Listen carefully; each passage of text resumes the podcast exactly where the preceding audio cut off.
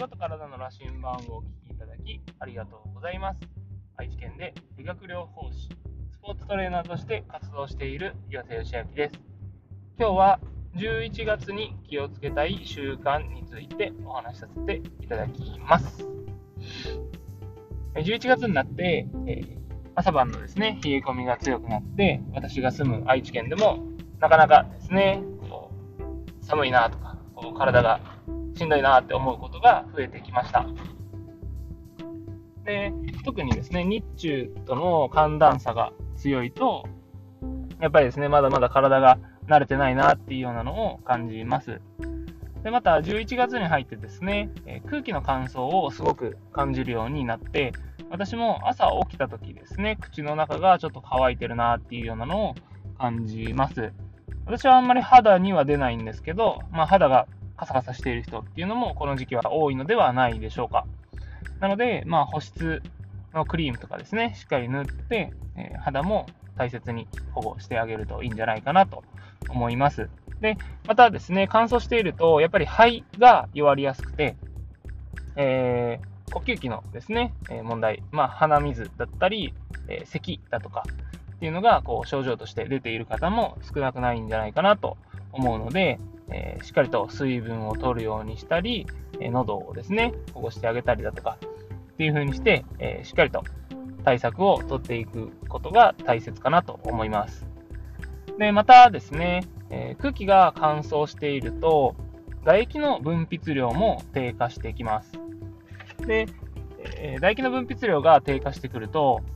どうしても味の濃いものが食べたくなるみたいなんですね。で、えー、味の濃いものっていうのは、やっぱりこう、添加物だとか、えー、そういう体に悪い毒素がですね、多いので、えー、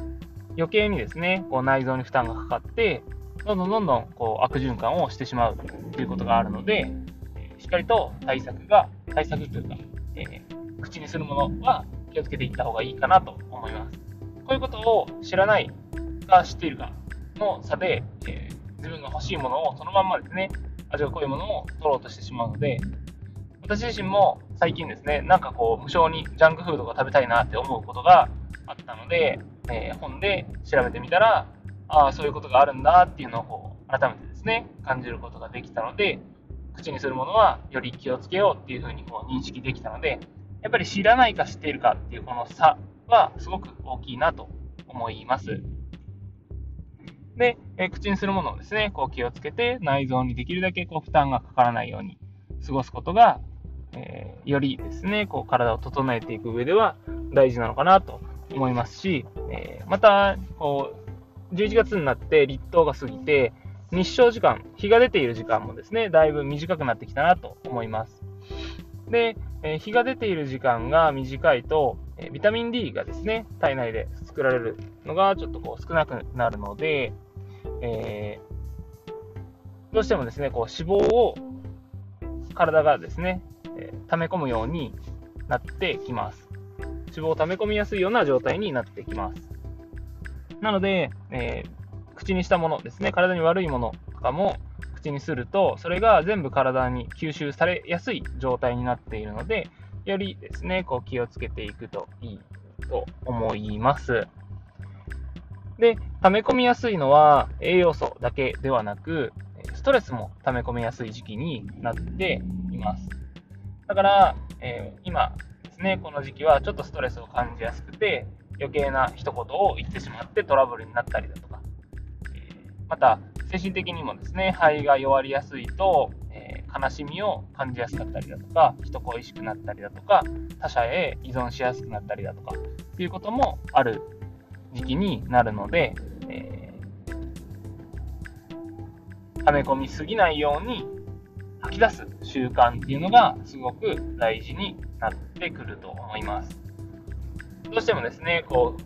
う、内向きになって、えー、やる気がなくなったりとか、人と接することを避けたりしてしまいがちなんですけど、えこの時期だからこそ、誰かにですね、こう、ちょっとストレスを吐き出したり、もしくは紙に書くっていうのも大事です。内向きになっているので、どうしてもこう人と会うのを避けたりするんですけど、まあ、自分の中で処理できるように紙に書き出したり、書き出して、外に出してあげることによって、ストレスを溜め込みすぎずにですね、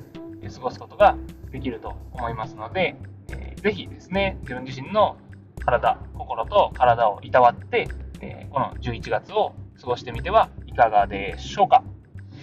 えー、私自身もやっぱりこうやって読むと、えー、この時期はですね、確かに、えストレスを感じることが多かったですし、まあ、それに対しての投稿っていうのはこのポッドキャストでも多かったなって思うんで、え皆さんもですね、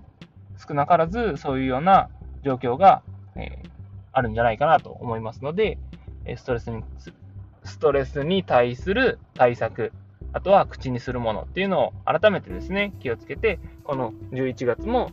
元気に過ごしていただけたらいいかなと思いますので、ぜひ参考にしていただけたらと思います。というわけで、えー、今日はですね、11月に気をつけたい習慣についてお話しさせていただきました。お聴きいただきありがとうございます。ではまた